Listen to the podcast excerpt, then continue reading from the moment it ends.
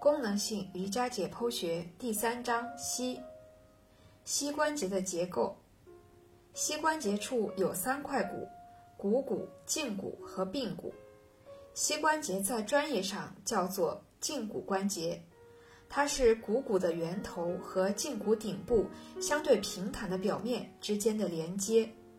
这两块骨之间和周围还有半月板、交叉韧带、副韧带。它们共同支持膝关节的活动和稳定性。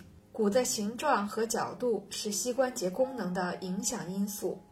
如果不仔细观察，我们常常不会注意到股骨的形状。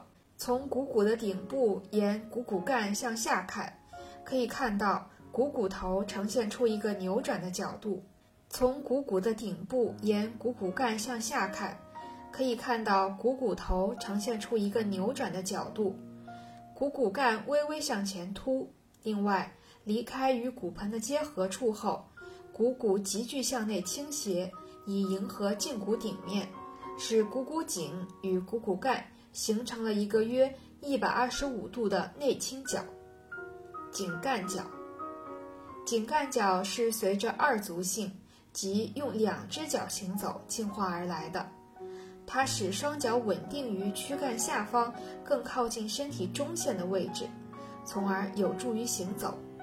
也正是由于这一颈干角的存在，相比大猩猩而言，人类的股骨外侧踝承担了更多的重量，从而导致外侧踝在进化中变大。